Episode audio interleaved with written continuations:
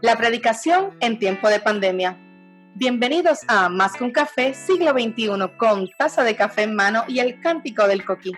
Hoy estaremos hablando con el doctor Pablo Jiménez, una vez más compartiendo este espacio y hoy tenemos un tema muy relevante para estos tiempos y de mucha intriga, ¿verdad? Pero demasiado importante para nuestro caminar y para nuestros ministerios. La predicación en tiempo de pandemia. Bienvenido, doctor. ¿Cómo se encuentra usted en el día de hoy?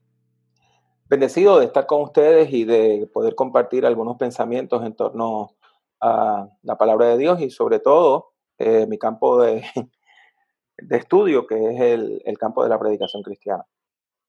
Bueno, fíjese, hoy en, llevamos en el año 2020, ¿verdad? Ya estamos en, en el mes de septiembre y hemos enfrentado a nivel mundial esta emergencia, esta pandemia llamada COVID-19, coronavirus, y ha trastocado a toda la eh, sociedad desde eh, lo que es el sector privado público, pero también ha cambiado lo que es la economía, ha dado varios impactos también en nuestra familia. De igual manera, ha ocasionado impacto en, el, en la iglesia, ¿verdad? En la iglesia, en los ministerios y en la predicación los medios, las formas han sido trastocados, pero han sido momentos para y oportunidades para que los ministros puedan reinventarse y poder buscar las nuevas formas y maneras para continuar llevando el mensaje. Aún en este tiempo se necesita proclamar hoy más que nunca. Pero es muy cierto que cada tiempo ha traído desafíos y retos y cada tiempo se, se ha habido de alguna manera, a lo mejor usted lo puede corregir, pero eh, se ha habido amenazada la predicación o, la proclamación del Evangelio de las buenas nuevas. Eh, le pregunto porque eh, en cierta manera en uno de sus libros me topé en el de siglo, predicando el siglo XXI, con un momento que usted dice, escribe, diciendo, el Evangelio, ¿verdad? La, proclamación del Evangelio, si no tiene noticia buena, no es entonces Evangelio, ¿verdad? Del Señor. Algo que usted pueda, ¿verdad? Hablar y, comentar un poco más a, base de este tema de importancia. Bueno, eh, yo creo que lo primero que tenemos que hacer es que hay que considerar la situación en la cual nosotros estamos predicando y el hecho es que nosotros estamos predicando en tiempos de una pandemia la mayor parte de nosotros, la inmensa mayoría de las personas que están vivas hoy, no recuerdan una pandemia. Aunque todos nosotros, aquellas personas, todas aquellas personas que tienen 40, 60, 50 años o menos, pasamos por otra pandemia y no nos dimos cuenta. Y déjeme explicarle por qué. Una pandemia es una enfermedad contagiosa que pasa de un continente a otro y se vuelve un fenómeno mundial. En tiempos antiguos, pues hubo varias eh, pandemias. La primera que la historia recuerda se llamó la, la, la peste o la plaga antonina. Y fue por allá, por los años 165 al 80.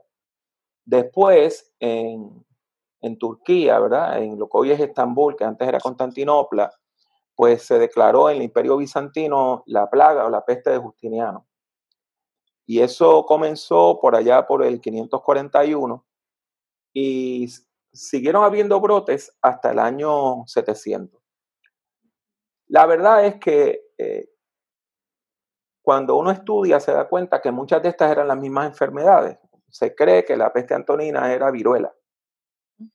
Y se cree que la plaga de Justiniano o la peste de Justiniano era lo que después se consideró como la peste bubónica o la peste negra, que hacía que a la gente se le inflamaran los ganglios y entonces eh, tenían una, ¿verdad? Este, eh, unos, hematomas, tenían unas protuberancias y la gente le decía bubos, de ahí bubónica.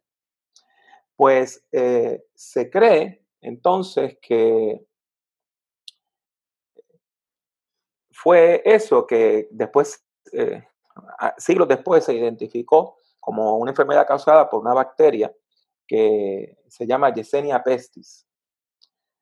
En Japón, por allá para el siglo VIII, comenzó un brote de algo que se cree que era viruela y los brotes continuaron hasta el siglo XIX. Ahora bien, muchas de esas enfermedades, pues, pasaban de un continente al que estaba al ladito. Cuando se declara la peor pandemia que ha habido en la historia del mundo, que fue la peste bubónica o la peste negra, que comenzó por allá por los años 1347 en adelante, hay gente que dice que, que esa enfermedad mató a la tercera parte de los habitantes del continente europeo. Otras personas dicen que es más cerca de dos terceras partes. Dependiendo de los teorizantes o los historiadores, estiman que de 75 a 200 millones de personas murieron de la peste negra. Esa enfermedad siguió brotando, brotando, brotando, y hubo brotes hasta cierto punto, hasta el siglo XX. De hecho, hace dos o tres semanas, pues, hubo una noticia de que diagnosticaron a una persona aquí en Estados Unidos con, con Yesenia pestis. ¿Qué pasa? Que en el siglo, finales del siglo XIX, pues, un doctor francés, pues, pudo encontrar la bacteria, entonces ahora hay tratamiento, pero antes era una cosa terrible. Cuando en tiempos antiguos pues había una pandemia, casi siempre Australia y Nueva Zelanda y ese tipo de islas pues no la sufrían porque estaban muy lejos para llegar. Sin embargo, si uno considera que la definición de pandemia es una enfermedad contagiosa que va a todas partes del mundo, a distintas partes del mundo, pues nosotros vivimos una. Y es eh, el HIV-Sida. El HIV, eh, el SIDA, es una enfermedad que se encuentra en todas partes del mundo, que desde que se diagnosticó por allá, por los años 70, que al principio no, no tenía ni nombre, al principio le decían en inglés dread, que quiere decir pánico. Pues se cree, se estima que 76 millones de personas han sido infectadas con el virus de, del HIV, o sea, o del VIH, para decirlo en español, ¿verdad? Virus de inmunodeficiencia humana, y que de esas 33 millones han muerto. Y es bien interesante porque aunque eso era una pandemia, nosotros, la mayor parte de las personas que hemos estado viviendo todo este tiempo, nunca la vimos de esa manera. ¿Qué pasa? Que cuando entonces nosotros llegamos a los coronavirus, pues ahí tenemos una enfermedad que es mucho más fácil eh, el contagio que con el SIDA, porque para una persona, pues ser, ser contagiada con el VIH, pues necesita que haya intercambio de fluidos. Los coronavirus casi siempre son enfermedades respiratorias y entonces se transmiten por la vía aérea. Hace varias décadas que ha habido mucho temor de que un coronavirus pues se vuelva una pandemia. Por ejemplo, hubo un coronavirus llamado MERS, otro llamado SARS, ¿verdad? El MERS era el síndrome respiratorio del Oriente Medio y el SARS era el síndrome respiratorio agudo severo. El coronavirus que se descubrió en el año 19, que por eso se llama COVID-19, es un tipo de SARS. Lo que pasa es que es mucho más contagioso. Entonces, ahí es que nosotros llegamos a una enfermedad que en cuestiones de meses, pues ha contagiado a millones de personas y ha asesinado, ha matado, ha causado la muerte a millones de personas. Pues queda claro que la iglesia se tiene que adaptar. Una de las cosas hermosas que ha pasado, que la mayor parte del, que mucha gente no se ha dado cuenta, es una, una de las cosas bien, bien hermosas que ha pasado, es que la iglesia está volviendo al modelo del Nuevo Testamento. En los tiempos del Nuevo Testamento, la iglesia no eh, tenía templo. O sea, usted no podía llegar a Corinto y ver un edificio precioso que dijera Primera Iglesia Bautista de Corinto o Primera Iglesia Presbiteriana de Galacia. En realidad, la mayor parte de los grupos cristianos tenían de 8 a 10 personas, no más de eso, y se reunían en casa. Por lo tanto, cuando el apóstol Pablo y su equipo de ministerial, ¿verdad? Pues muchas de las cartas, Pablo dice claramente que las escribe en equipo, con Silvano, Timoteo, Sóstenes. Pues cuando el equipo de, trabajo de Pablo, el equipo misionero, envía una carta, por ejemplo, a Corinto, le está escribiendo una carta a la red de iglesias que está en Corinto. Son iglesias que se reúnen en las casas. Nosotros entonces, pues, llevamos siglos que la iglesia se puede reunir libremente, que el cristianismo en la mayor parte del mundo, sobre todo en el mundo occidental, no es eh, una religión ilícita.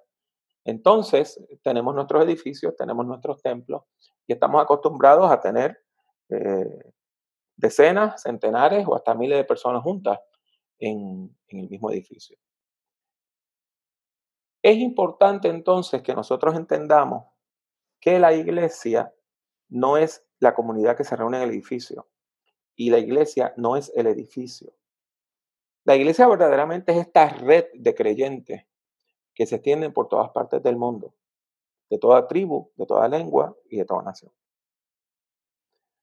Yo le estaba comentando a unas amistades que Hubo un momento cuando yo ejercí un puesto a nivel nacional en los Estados Unidos, yo era pastor, eh, ¿verdad? El encargado, el supervisor de las iglesias hispanas, discípulos de Cristo, en todos los Estados Unidos y Canadá.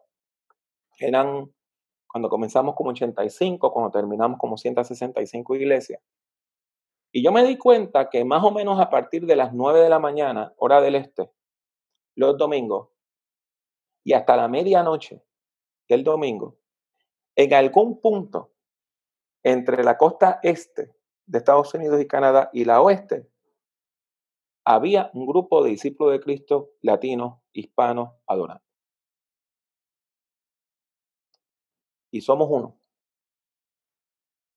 Aunque venimos de distintos países, de distintas culturas, en algunas iglesias se predica en inglés, otras en español, otras en spanglish, y aún en maya teníamos este, teníamos una, iglesia guatemalteca en, en, California y el culto era en maya. Pero somos uno. Así que yo creo que este es un momento precioso para que la iglesia pueda descubrir que somos uno. Ahora, con respecto a los retos de predicar en este tiempo, pues yo creo que el reto básico que nosotros tenemos como iglesia siempre es comunicar el Evangelio a nuestra generación. cuando el apóstol Pablo y su equipo misionero y el resto de los apóstoles estaban ministrando en el primer siglo, utilizaron lo último en la avenida, la tecnología más avanzada que tenían en su disposición para comunicarse a través de la distancia y ofrecer cuidado pastoral, orientación, educación a través de la, a la distancia, que era la carta. Hoy pues nosotros hemos superado la carta. Ya nosotros hemos superado la carta. La carta es una, una tecnología antigua para nosotros. Y ahora las tecnologías más modernas son la videoconferencia, la que estamos usando hoy. Pues a mí no me cabe duda de que del mismo modo que eh, la comunidad apostólica utilizó la tecnología más avanzada que, tenía a su disposición, que de haber tenido estos medios los hubiesen utilizado también. ¿Cómo entonces uno predica el Evangelio? Por medio de las redes sociales, por medio del Internet. ¿Y cómo entonces entramos en, esa, en esa dinámica? Pues, eh, pues quisiera escuchar una reacción suya eh, y entonces, después de eso, pues podemos hablar de los aspectos, de los contenidos y de la técnica. Pues fíjese, es bien interesante eh, lo primero que usted nos ha traído, porque realmente para nosotros poder ser efectivos en la, en la, en la proclamación y la predicación, se es necesario conocer lo que está sucediendo. Tenemos que tener ese bagaje. Y, me gusta mucho porque en una de las lecturas que tuve la oportunidad de hacer en este, hace un par de meses, en, como parte del doctorado en, ministerio, ¿verdad? En, ah, en, Gordon, se me fue el nombre? Gordon Conwell. Ah, sí, Gordon Conwell, mira. Oye, este, me encontré con, con este autor que no había tenido la oportunidad de leer, con John Stott. Y me gustó mucho porque él dice que un verdadero sermón actúa como un puente sobre la división cultural entre dos mundos, entre los mundos bíblicos y modernos. Así que nosotros no podemos separarnos de ninguna manera de lo que está ocurriendo. Nosotros tenemos que estar pendientes.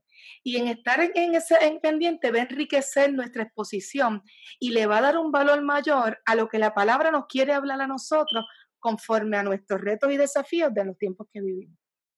Sí, yo, yo creo que Stott eh, usa una metáfora preciosa y ese texto, eh, Puente entre dos mundos, es un libro que se escribió hace casi 50 años. Sí. Y, parece, que, parece que habla para ahora. Es interesante porque de manera profética, Stott eh, preveyó la crisis que nosotros tenemos en la comunicación hoy. Porque eh, de hecho, no solamente Stott, para mí eh, Stott fue muy importante, pero hubo un, teorizante, hubo un, eh, teólogo pastoral, era más bien teólogo pastoral, quizás algunas personas consideraban historiador, que se llamaba Francis Schaeffer. Entonces, en el siglo pasado, allá, cuando yo estaba en la Universidad de Puerto Rico, y yo era joven, pues yo fui joven una vez, este, yo recuerdo que precisamente en la iglesia bautista de Río Piedras, en un salón que tenían, en la parte de abajo, tuvimos un sábado un maratón y vimos 8, 10 o 12 horas de vídeo porque eh, Francis Schaeffer había escrito un libro que se llamaba ¿Cómo entonces pues viviremos? How should we then live? Entonces se habían hecho toda una serie de vídeos. Y entonces nosotros, del grupo cristiano de la universidad que yo participaba, que se llamaba la Asociación Bíblica Universitaria, la ABU, pues eh, queríamos enseñarlos en la universidad, pero no los habíamos visto. Así que hicimos un maratón para verlo. Hoy nosotros le decimos eso binging, ¿verdad? Pues nosotros hicimos un binging con, con Francis Schaeffer y jamás se me olvidará cómo ellos grabaron una escena donde había manifestantes contra la policía, entonces la editaron de dos maneras distintas, el mismo pietaje. Y en uno, eh, usted juraba que la policía eran este, angelitos bajados del cielo, que habían hecho todo correctamente. Y en la otra, usted juraba que los policías habían masacrado a la gente. Y eso apunta a lo que nosotros estamos viviendo ahora, que desgraciadamente eh, el título es, el título es correcto, vivimos en la época de la post-verdad. La gente piensa que la verdad no existe, la gente piensa que la verdad es una, una fantasía y que verdad es lo que la gente acepta basado en quien cuenta la mejor historia. Y Stott y Francis Schaeffer y otros teorizantes cristianos lo vieron la crítica radical francesa lo vio también, este, Jean Baudrillard, este, en particular, que escribió un libro sobre simulación y simulacro por allá, por los años 80, que básicamente describe lo que ocurre ahora cuando usted enciende la televisión. Son narrativas en contraste y la verdad, pues no le interesa a nadie. Lo que le interesa es a la mayor parte de la gente que tú creas mi punto de vista y entonces, pues, eh, eh, pues estamos viviendo una época donde la verdad ha muerto. Entonces, ¿cómo nosotros vamos a predicar la verdad? Que no, para los cristianos la verdad no es algo que usted escriba un librito. La verdad no son palabras. Para, para, la, para la comunidad cristiana la verdad es alguien. Cristo, ¿verdad? Que en Juan 14, 6 dijo, yo soy el camino, la verdad y la vida. ¿Cómo nosotros vamos a predicar la verdad encarnada en un ser humano, cuando la gente piensa que la verdad ha muerto y que usted tiene su verdad, y yo tengo mi verdad, y aquella persona tiene su verdad, y cada cual tiene su verdad. Ese reto que también expone eh, Stott, pues es el reto que nosotros estamos viviendo hoy. Sí, ciertamente es un reto. Entonces, antes de nosotros poder llegar a lo que vivimos ahora, eso es un reto que nosotros tenemos que empezar a mirar. No lo podemos dejar. Y, y, y es interesante, como estamos hablando, Oye, eso fue escrito hace mucho tiempo atrás. Estamos hablando sobre 20, 30, 40 años escrito. Y hoy se hace bien pertinente y relevante. Se, no, entonces nos lleva a preguntarnos, eh, eh, ¿estaremos nosotros este, cuestionando, llevando la verdad? Y, y, eso es una de las cosas que la posmodernidad nos ha, como usted bien dijo, nos ha presentado, se ha puesto, se ha entrepuesto entre lo que es la misión y la labor de la iglesia. Y por alguna razón u otra, yo creo que, que se, ha, se ha podido meter un poquito, ¿verdad?, entre, entre, la, entre la iglesia, entre la, entre la proclamación, ha causado algún efecto, porque es posible que mientras ocurren que se van levantando en los tiempos, se levantan excelentes o sea, ministros en la palabra de Dios que se dedican y se esfuerzan por ello, también es muy cierto que se ha levantado entre nosotros eh, la posmodernidad en nuestras predicaciones. Y, y de hecho, o sea, eh, como yo digo en, en, el libro de la predicación siglo XXI, la posmodernidad tiene aspectos positivos. O sea, eh, la posmodernidad por lo regular se define como una incredulidad hacia las historias maestras que conformaron la, la cultura occidental. ¿Qué quiere decir eso? Bueno, cuando usted fue a la escuela, usted le enseñaron que, si usted es una persona de mi edad, le enseñaron que Cristóbal Colón descubrió América. Y le dijeron que Washington nunca dijo una mentira. Y le dijeron que Lincoln emancipó a los esclavos. Y, o sea, nos enseñaron unas historias maestras. Y eso lo hacen todos los países. Usted va a Costa Rica y cuando sus niños están en los primeros grados, pues les enseñan el himno, ¿verdad? noble patria, tu hermosa bandera. Y entonces le hablan de Costa Rica como un país único en el mundo que no tiene ejército. Si usted está en Colombia, pues le van a decir que su país es una maravilla, que tiene todos los climas del mundo. Desde picos nevados, selva amazónica, playa, o sea, todos los climas del mundo. Y es uno de los países más fértiles, de los mejores productores eh, de textiles en el mundo. Pues entonces, en cada país, cuando se socializa a la gente, se le enseñan unas historias maestras. ¿Cuál es el problema? Esas historias maestras fueron diseñadas, fueron escritas, fueron elaboradas por los que ganaron la guerra. No por, lo, por quienes las perdieron. Entonces, eso quiere decir que nada más pues presentan la voz de la mayoría. Y para darle un ejemplo, ¿verdad? Que no tiene nada que ver con Estados Unidos, porque como estamos cerca de las elecciones, pues cada vez que uno dice algo, pues la gente... Lo utilizan y lo sacan de, contexto. las personas que no tienen absolutamente nada más que hacer o que no tienen una visión más amplia, pues nada más lo piensan entre los partidos eh, principales en, en, Estados Unidos, en Puerto Rico, donde sea. Pues eh, cuando yo fui misionero en Costa Rica, pues a mí me dijeron que en Costa Rica no quedaban indígenas y que en Costa Rica no había negros. Y eso es mentira. En Costa Rica hay reservaciones indígenas y hay toda una provincia, que es la provincia atlántica, eh, Puerto Limón, donde la mayor parte de la gente que vive ahí son personas de tez oscura, de piel oscura, de trasfondo jamaiquino, y hablan inglés. Y de hecho, usted puede básicamente caminar desde el norte de Panamá hasta lo que hoy es Belice, por toda la costa atlántica, hablando inglés. En ese sentido, este, es importante que nosotros entendamos que las historias maestras que a nosotros nos han contado, las historias oficiales, tienen un grado de falsedad. Pues entonces ahí es que viene la importancia de la posmodernidad, cuando la posmodernidad dice, ok, nos enseñaron esta historia maestra, ¿qué de las historias más pequeñas?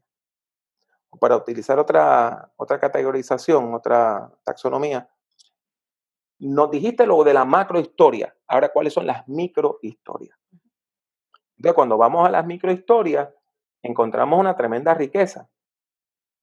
Eh, encontramos al indígena, encontramos a las personas que eh, emigraron de otros países, encontramos a las personas que pertenecían a unos grupos sociales más pequeños, encontramos a personas que tomaron unas opciones culturales distintas a la mayoría. Por ejemplo, eh, yo conocí al, doctor Tamés eh, el año pasado, pues yo tuve el privilegio de ir a, Monterrey, que le dicen la Jerusalén de México. Y entonces había, la iglesia bautista hizo una gran celebración para dar gracias por el ministerio de, eh, James Crane, que en, México le decían Santiago Crane, que escribió el libro de la, eh, del sermón eficaz. Entonces ese libro cumplió 50 años y ese libro ha vendido más de 100.000 copias. Entonces, interesantemente, eh, el doctor Crane donó las regalías de ese libro. Que la familia Crane no se benefició de ese libro. Todavía las regalías pues van a la iglesia, no, no van al bolsillo de nadie. Pues entonces allí pues, habían líderes bautistas de todo, de todo México, estaba el hermano Tames, y entonces digo, el hermano Tames, y cuando yo le pregunto, él me dice que él es el rector del Seminario Bautista Indígena. Eh, que está al sur de México, sirve primordialmente al estado de Oaxaca y también al estado de Chiapas. Y, y me dice, bueno, nosotros le servimos como a 17 etnias distintas, pero en México 100 etnias indígenas, cada una con sus idiomas. Y a veces una misma, en una misma región te encuentras variantes del mismo idioma. Por ejemplo, el zapoteco es uno de los idiomas indígenas que se habla en, en Oaxaca, hay tres, hay tres dialectos. Cuando yo fui a la escuela, a mí nada más me enseñaron la macrohistoria. Hernán Cortés, Notitlán, Benito Juárez, Pancho Villa, y se acabó México. Pero entonces cuando usted ve la inmensa variedad cultural que hay dentro de México. Entonces usted se da cuenta que la historia oficial, las historias maestras, las macrohistorias, son limitadas. Nosotros entonces, pues, por esa parte de la posmodernidad hay que darle gracias a Dios.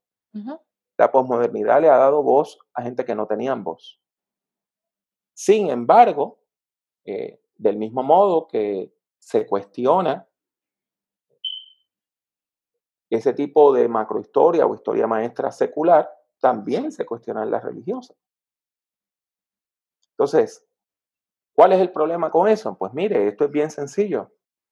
El cristianismo, tanto en su expresión católica como en su expresión protestante, no tiene las manos limpias en América Latina. Cuando llegó Cristóbal Colón, eh, usted y yo ahora sabemos que estaba perdido, que no sabía por dónde estaba. Este, Como dicen los niños, perdido. Exactamente. Pues la bandera del Papa que pone es la bandera de Alejandro VI, Rodrigo Borgia, que es considerado uno de los papas más corruptos, sino el más corrupto que jamás hubo. Lamentable. Se puso la bandera de la corrupción. Y de hecho, él fue eh, sucedido por, el, Papa Juliano II, que era, ¿verdad? Juliano de la Rovere, que fue tan malo o peor que él. Oye, pues entonces... bajo, bajo, la Rovere, bajo Juliano II, es que se dispara la, la reforma y si la Iglesia Católica no hubiese hecho el concilio de Trento, eh, en respuesta tanto a la corrupción que tenían como al, desafío de la, de la reforma protestante, la Iglesia Católica hubiera desaparecido. Entonces, del mismo modo que en el catolicismo ocurrió eso, y verdad, entonces tenemos toda la cuestión de la, cómo se utilizó el cristianismo para legitimizar la esclavitud, las encomiendas de los indígenas. Pues mire, el protestantismo llegó en el siglo XIX como parte de la empresa expansionista eh, europea e, e, inglesa y americana, ¿verdad? de los Estados Unidos. Y llegó el coloniaje de la mano con la iglesia. Por lo tanto, eh, nosotros no podemos ser inocentes, esa es la historia, esa es la realidad. Entonces, está ahí plasmada, no hay forma, está ahí. La pregunta para bien o para mal, está ahí.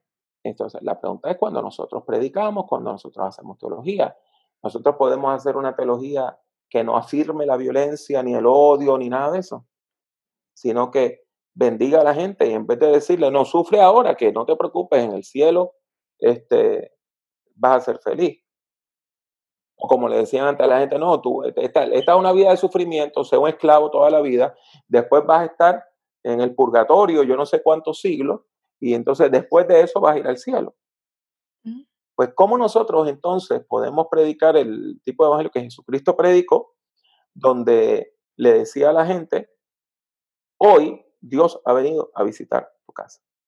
Oye, y Pablo, y, y, ya que tocas ese, ese punto, es un modelo excepcional, es el modelo excelente para nosotros poder ver cómo él se podía mover en cada necesidad de cada lugar.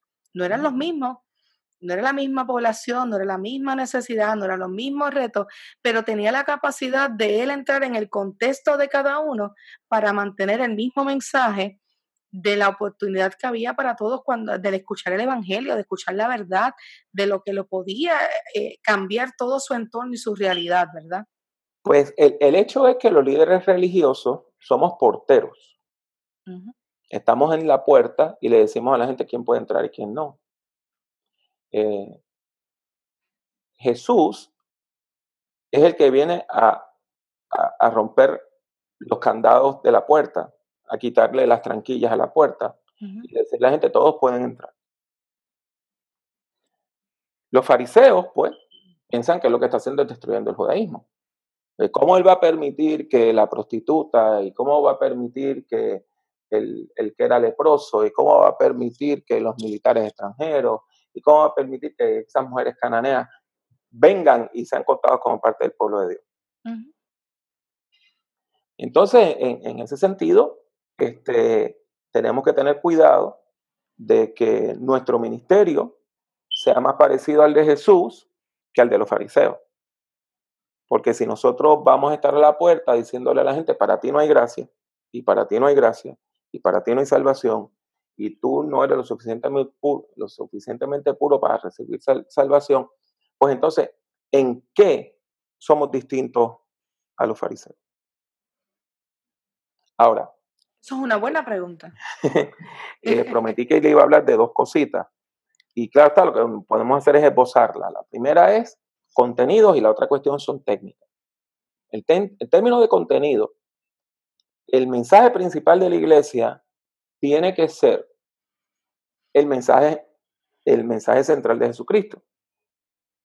Que por medio de la obra de Jesucristo, del ministerio de Jesucristo, el reino de los cielos sigue acercándose, se está acercando a la humanidad. Eso es una buena noticia. Dios viene a, unirse a nosotros, a visitarnos. Dios está con nosotros, ¿verdad? Eh, eh, bendiciéndonos como pueblo. Este, Dios quiere salvarnos. Dios ha tomado la iniciativa. Dios ha dado el primer paso. Y esa es la realidad. Ese es el mensaje central del Evangelio. En tiempos de crisis, entonces, también es importante que, la iglesia eh, entienda que la esperanza que trae el Evangelio de Jesucristo viene a ser central. Viene a ser central. Nosotros afirmamos la esperanza. ¿Por qué? Porque nosotros entendemos que al final de la historia la victoria le pertenece al que está sentado en el trono y al cordero, como dice el libro de Apocalipsis. Eh, uno de los profesores que hemos tenido en el programa doctoral, eh, que es el, el doctor Misraim Esquilín, y quiero que quede claro que esta es una frase de él, no es mía, él dice que los problemas tienen fecha de expiración. Y en eso eh, el pastor Esquilín pues tiene toda la razón. El doctor Esquilín tiene toda la razón. Los problemas tienen fecha de expiración. La, forma como a mí me gusta posarlo es que Dios es eterno, pero el mal no es eterno. El amor es eterno, pero el odio no es eterno. La salud integral es eterna, pero la enfermedad no es eterna. Entonces, eh, ¿hasta qué punto nosotros vamos a permitir que esta pequeña tribulación presente nos evite contemplar la gracia y la gloria venidera. Y eso, eso, eso se alinea mucho con lo que en Primera de Pedro tú encuentras, que tendremos sufrimiento, ¿verdad? Habrán situaciones, pero dice, todo eso pasará. Se secará la hierba, eh, se, se marchitarán las flores, pero la palabra de Dios prevalece. Eso es así. Prevalece. Así que esto, esto, estas cosas que nosotros el pasajero y se escucha qué bonito, qué lindo. Sí, sí, porque es que no podemos estar enmarcados en la realidad que estamos viviendo. ¿Sabes? Bueno, eh, eh, ahí, ahí, entonces entramos al tema de la visión. Eh, uno de los. Cuando yo era joven, de las primeras veces que yo, cuando era un pastor joven, acabadito de, nombrar como pastor, me invitan a predicar a mi iglesia madre, fue para el, para el Día del Pastor, del pastor que me bautizó y que me recomendó al ministerio, que era el, el reverendo Domingo Rodríguez, quien era un hombre bien bajo de estatura y de cariño todo el mundo le decía Dominguito. Pues yo prediqué sobre el pasaje que está en Segunda de Reyes, cuando el siervo de Eliseo sale y se ve rodeado por el ejército de Siria. Y él va desesperado a decirle a Eliseo, ¿verdad? Padre mío, ¿qué haremos? Y Eliseo le dice, mira, no te preocupes que los que están con nosotros son más que ellos. Entonces cuando el siervo de Eliseo dice, bueno, aquí estamos usted y yo solos. Y entonces Eliseo hace una oración y dice, Señor, abre sus ojos para que vea. Y cuando él eh, recibe el discernimiento espiritual, ¿qué puede ver? Ejércitos celestiales, carros de a caballo, de fuego. Y ahí él se da cuenta que los que andaban con ellos eran más que los que estaban en contra de ellos. Pues, mire, la vida es dura. La vida es dura. Aún para la gente que tiene millones de dólares, la vida es dura. Aún para las personas que han tenido más éxito en el mundo, la vida es dura.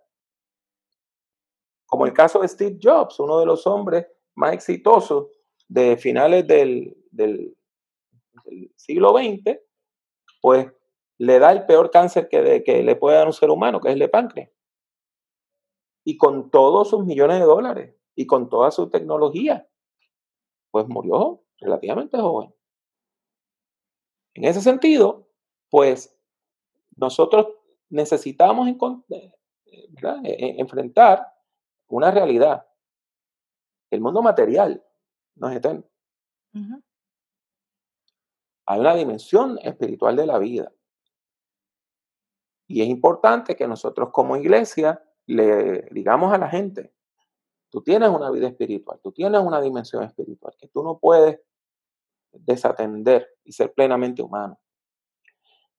Tenemos que llevar la gente a la Biblia, a las promesas bíblicas. Tenemos que articular, ¿verdad? Una teología de esperanza. Ahora, eso no quita, no estoy diciendo que neguemos la realidad, eso no quita que hay que darle su lugar al lamento. Hay que darle su lugar al lamento. Eh, cuarenta y tantos, casi cincuenta de los salmos, eh, de los 150 salmos encontramos en Santerio, son eh, salmos de lamentación. De lamentación. Y esos salmos de lamentación son vehículos para restaurar a la gente, porque usted encuentra que en la mayor parte de esos salmos, en todos menos en uno, terminan dando un voto de alabanza. Y el salmista que comenzó haciendo un grito desesperado, escucha, escucha mis palabras, ten piedad de mí, de lo profundo a ti clamo, termina diciendo yo voy, yo me reafirmo en mi voto, yo voy a servirle al único y verdadero Dios. Y, para mí esa es la riqueza, esa riqueza de reconocimiento, de, que, de que aun cuando el tiempo se, se aprieta, se pone difícil, yo pueda recordar, como dice el salmista, recordé, recordar, recordar que, que por encima de todo sigue habiendo una palabra que tiene poder. Y, sigue habiendo algo hermoso que brota de nuestro interior y hay veces que es en esos momentos de lamentaciones que surge nuestra mejor adoración, que lo hemos repetido como un chicle, ¿verdad? Eh, Pero eh, es que, es que la Biblia tiene estos hermosos rituales religiosos, estos eh, hermosísimos poemas, que ¿a qué nos llevan? Nos llevan a buscar de Dios. Y nos llevan a procesar nuestra experiencia. El, el, Salmo de Lamentación pues tiene un propósito redentor. El propósito del Salmo de Lamentación es ayudarnos, capacitarnos para nosotros poder eh, encontrar una restauración. Pero nosotros vivimos en un mundo donde la negación le ha ganado a todo. Antes usted guardaba luto años. Ahora, si usted cinco días después de la muerte de su abuelita, usted está triste, la gente le dice, ¿qué te pasa a ti? Si eso fue hace varios días. Pues mire, hay que lamentar, hay que llorar. La Biblia no, no, dice que cuando veas a una persona eh, llorando, dile no llore. Dice que llore con ella. En ese sentido, tenemos que, que una de las cosas que yo creo que las iglesias tenemos que hacer es un culto, una liturgia, un orden de adoración para ayudar a la gente a expresar su pena. Porque son millones de personas que, en Estados Unidos, y claro está por extensión en Puerto Rico, eh, contadas entre esas, millones de personas, han perdido sus empleos han perdido sus trabajos, no tienen ingresos, están perdiendo sus autos. Eh, por más que pasan leyes, hay algunas personas que están, las están echando de, de sus apartamentos y que aún aquellas que no han corrido de los apartamentos, eh, cuando la pandemia sea superada, pues tienen una deuda enorme que pagar. Y se estima, y se estima, disculpan, ¿verdad? Que, que puede, que esto va a ser como dos años, ¿verdad? Todos los efectos que pueda tener. Diferentes expertos en el área, en la economía, en las diferentes, han, han puesto sus posturas de las cosas que pueden ocurrir. Todavía no estamos viviendo eh, por completo lo, todo lo que trae la maga de todo lo que conlleva este tiempo de pandemia, porque no es solamente a nivel eh, de Puerto Rico, sino que es a nivel mundial. Y, pues, y, la predicación en tiempo de pandemia, Pablo. La predicación, oye, no estamos, no, no, a los que nos están escuchando, no piensen que nosotros nos hemos separado del tema principal, no, en contrario, le estamos llevando una explicación de la importancia de nosotros poder entender y comprender cómo ha sido la línea del tiempo y cómo la predicación ha prevalecido la palabra de Dios aún en medio de. Claro, y también es importante que en tiempos de crisis, como estas pandemias que nosotros tenemos, que estamos experimentando, nosotros recordemos lo, básico, lo fundamental. ¿Cuáles son los elementos fundamentales? Y entre esos elementos fundamentales, uno de ellos son las disciplinas espirituales. Hay que enseñarle a la gente a orar. Hay que enseñarle a la gente a madurar en la fe, a leer la Biblia, a leer la palabra, a poder tener recursos espirituales para que, como decía Gustavo Gutiérrez, puedan beber de su propio pozo. hay mucha gente que nunca se han preocupado por aprender a orar. Pues cuando tienen una crisis, le llaman a usted, pastor, ore por mí. Llaman a su pastor, pastor, ore por mí. Nunca ha aprendido a compartir su fe porque en vez de decirle a la gente, mira, Jesucristo vive, Dios te ama, le dicen, ven conmigo a la iglesia y el pastor te va a predicar el evangelio. Pues nosotros no podemos seguir eh, manteniendo la gente en una infancia espiritual toda su vida. Como dice eh, la epístola a los hebreos a partir del capítulo 5, versículo 11, tenemos que llevar la gente a la madurez. Y eso es un tema interesante que aparece en Hebreos y aparece en Primera de Pedro, que Dios no quiere que nosotros nos quedemos en una infancia espiritual y que seamos personas que no sepamos orar y que no sepamos, no podamos articular nuestra fe. Las personas que tienen ese tipo de recursos, mire, viene el huracán y hay tres meses donde nos podemos reunir y su fe se mantiene intacta. Viene la pandemia y por seis meses no, no podemos este, reunirnos. Eso no es problema, porque esas personas saben orar, saben leer la Biblia. El problema viene entonces cuando yo no sé orar y no puedo ir a un sitio donde la gente ore por mí. Cuando yo leo la Biblia y no la entiendo y no hay alguien que me la explique. Por lo tanto, el discipulado cristiano y las prácticas de crecimiento espiritual, de madurez espiritual, oración, ayuno, retiro, lectura devocional de la Biblia, estudio profundo de la Biblia, el ir a la iglesia, el compartir la fe, la visitación del enfermo, la visitación de la persona este, no creyente, el testificar. O sea, todos esos elementos espirituales son importantes. Y algo que nosotros los protestantes no, practicamos mucho, el silencio. enseñé en un seminario episcopal y había un día en el semestre que era Silent Day. Y ese día no, uno no podía hablar. El silencio tiene una dimensión espiritual importante.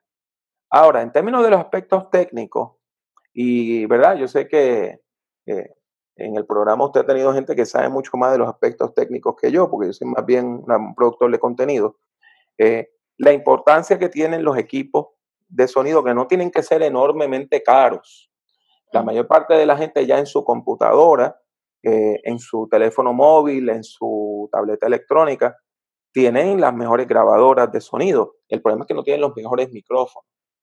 Entonces, si usted consigue un buen micrófono, usted lo sabe colocar, un, micrófono de USB, eh, eh, pues entonces ahí usted puede comenzar a articular, articular eh, mejores grabaciones, mejor calidad, la importancia de la iluminación, porque cuando un video no está bien iluminado, usted puede tener una cámara de dos mil dólares y el video no se va a ver bien. Y, dice mucho, fíjese, eso me lo decía mucho mi pastora, la fe viene por el oír. O sea que la calidad del sonido. Tenemos que escucharnos bien para que una persona permanezca, porque tú puedes tener el mejor sermón, la mejor noticia que dar, pero si el sonido no se combina con ello, entonces perdiste la audiencia, ¿verdad? Entonces yo creo que dos cositas más para ya ir terminando mi parte. Eh, la brevedad, la concisión es importante. Y eso quiere decir que tenemos que abandonar el floreteo de usar este tanto adjetivo y tanto adverbio y tantas palabras rebuscadas, porque hay personas que no pueden decir que algo es bueno tienen que decir es que es magnánimo, benemérito y plácido. Pues mire, privilegie el verbo. Privilegie el verbo. Cuando usted predique, los verbos son más importantes que los adjetivos. Eh, la gente que siempre están añadiendo, cualificando cada sustantivo, cada nombre, cada palabra importante con dos, tres, cuatro, cinco, seis, siete eh, eh, adjetivos, pues lo que hacen es producir frases muy pesadas al oído. Eh, usted me ha escuchado, como todos mis estudiantes me han escuchado y, y algunas personas que, me han escuchado por las redes también me han escuchado decir que cuando yo estudié francés, en la Universidad de Puerto Rico y estudié a Michel de Montaigne, que escribió toda una serie de ensayos a finales de, de ¿verdad? En la transición de la Edad Media al Renacimiento. Él escribió una frase que yo le he citado mil veces y la voy a citar mil veces más mientras viva, y es que lo que se piensa claramente se explica claramente. Lo que se piensa claramente se dice claramente. Por lo tanto, si usted lo tiene clarito aquí en la mente, en la boca va a estar clarito. Si su predicación no está clara, cuando usted predica, no es porque el tema es difícil, es porque usted no lo tiene claro en su mente.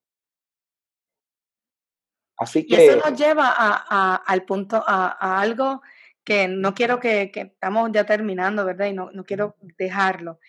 Ese punto nos llevaría a la importancia de hacer punto de contacto con la porción bíblica. Exacto, el, punto de contacto es, un, es una disciplina que yo le enseño a todos mis estudiantes, es una forma de, de lectura bíblica devocional, este, lo que en la iglesia antigua se le llamaba lección divina.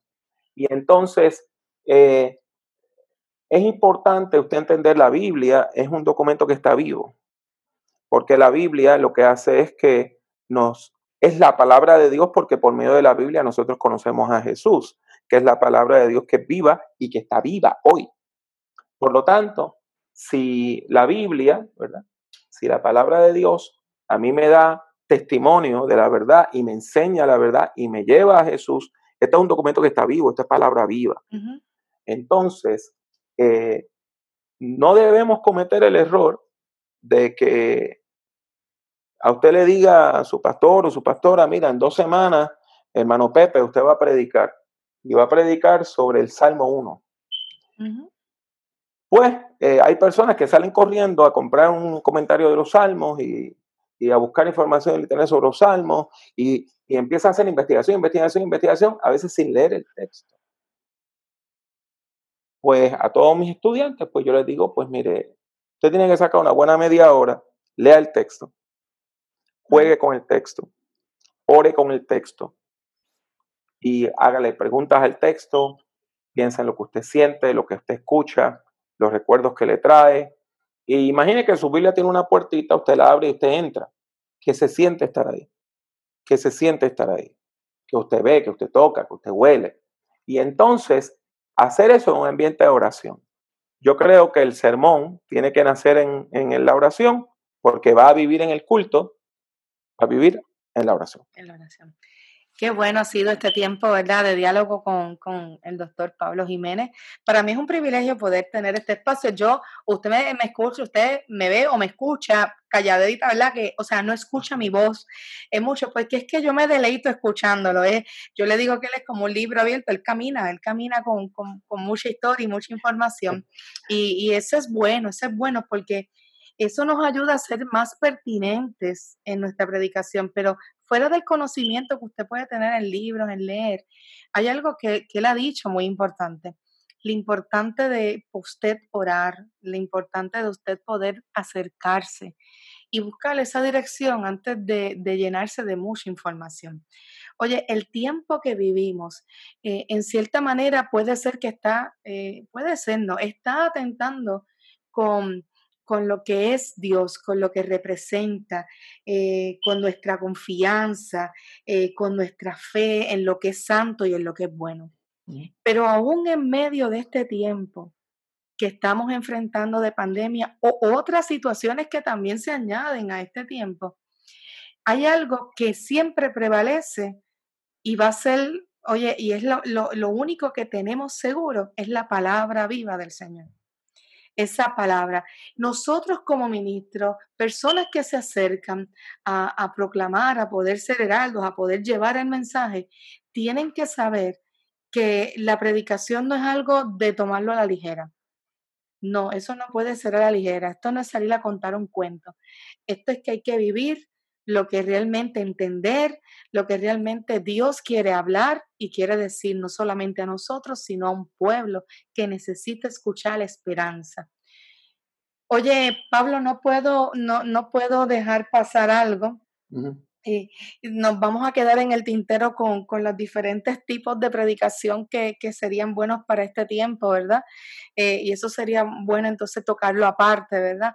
Pero, pero sí, eh, en este tiempo hemos escuchado mucho en estos días eh, los mensajes de las profecías que se levantan y se levantan y que los próximos meses van a ser muy difíciles y, y pues todas las cosas que hablan. Eh, yo realmente, eh, el mensaje, hay cosas que ya la Biblia dice que tienen que suceder y que van a pasar. y, para mí es muy conflictivo una predicación, una profecía, un mensaje que no sea acompañado de esperanza. Pues eh, hace poco alguien me mandó uno de estos mensajes negativos y yo le dije que los mercaderes del miedo no son profetas.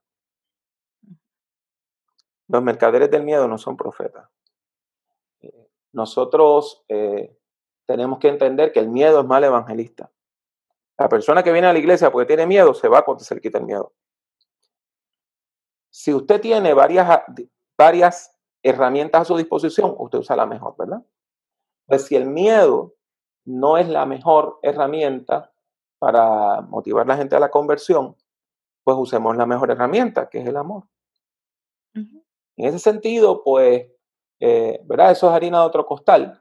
Eh, tenemos que en algún momento, quizás, pues, podríamos tener otro diálogo y sería interesante que hubiese otras personas más en Otras posiciones, sí. Pero sí, yo le diría con mucho cariño a ustedes, eh, vamos a enfocar en el bien y en la vida. Y vamos a enfocar en el futuro y en la esperanza. Y cuando usted piense que todo se acabó, recuerde a Juan el Vidente en visión ante el trono de Dios y cuando parecía que la esperanza había muerto porque nadie podía abrir el libro y desatar sus siete sellos, un ángel le dijo, digo, un anciano le dice, no llores. Uno de los 24 ancianos le dice, no llores. He aquí el león de la tribu de Judá, la raíz de Isaí, ha vencido para abrir el libro y desatar sus siete sellos. Así que no debemos tener temor. No debemos ser paralizados por el miedo o por el pánico. El Cordero ha vencido. Bendito sea su nombre por siempre. Amén. Así que la predicación en tiempo de pandemia, la predicación en todos los tiempos, sigue siendo una palabra que va acompañada de verdad que va acompañada de vida, que va acompañada de esperanza, que denuncia, pero también anuncia algo bueno para todos nosotros. Este tiempo es una oportunidad para la iglesia. Este tiempo es una oportunidad para afirmar nuestra fe. Este tiempo es para tener una voz más alta que ayer y decirle a la gente que hay un Cristo que ha de venir nuevamente por nosotros, pero nosotros necesitamos creerle a Él. Así que, Pablo, gracias por este espacio de haber estado con nosotros en Más que un café, siglo XXI. Fíjate, no tengo la taza de café en mano, pero el cántico del coquí me acompaña. Así que Dios les bendiga, Dios les guarde, recuerde. Recuerde que si usted quiere eh, tener más información, usted puede escuchar más sobre Pablo, sobre sus predicaciones en los podcasts Prediquemos también en su página www.doctorpablojiménez.com y donde más tenemos también en su, en su página en YouTube, él tiene también algunos videitos. Eh, es un excelente recurso si usted quiere lanzarse y aprender más y empezar a experimentar otro tipo de formas de predicación, que es el tema que se nos queda en el tintero. Oye, usted puede adentrarse ahí y buscarlo. Yo sé que él no le molestará y usted le puede escribir. Así que, Pablo, yo no sé si hay alguna información que esté. No, eh, sencillamente que si alguna persona quiere, hay un curso completo gratuito de predicación, más de 30 horas de vídeo, en predicar.net. Si usted va a predicar.net, a la parte que se llama Cómo predicar, a esa página, usted puede encontrar cerca de 36 horas de vídeo. Y es un curso completo, no hay exámenes, no hay nada de eso, pero usted puede ver todos los vídeos y pues de esa manera usted puede ir compartiendo pues la palabra de Dios. Pues gracias a todos los que nos escuchan y nos siguen. Recuerda que nos puedes buscar en Facebook más un café siglo XXI y en nuestros viendo podcast en YouTube por Angelique Acevedo. Nos gustaría saber tu opinión al respecto de este episodio de Más un café siglo XXI. Su pastora que los ama, Angelique Acevedo.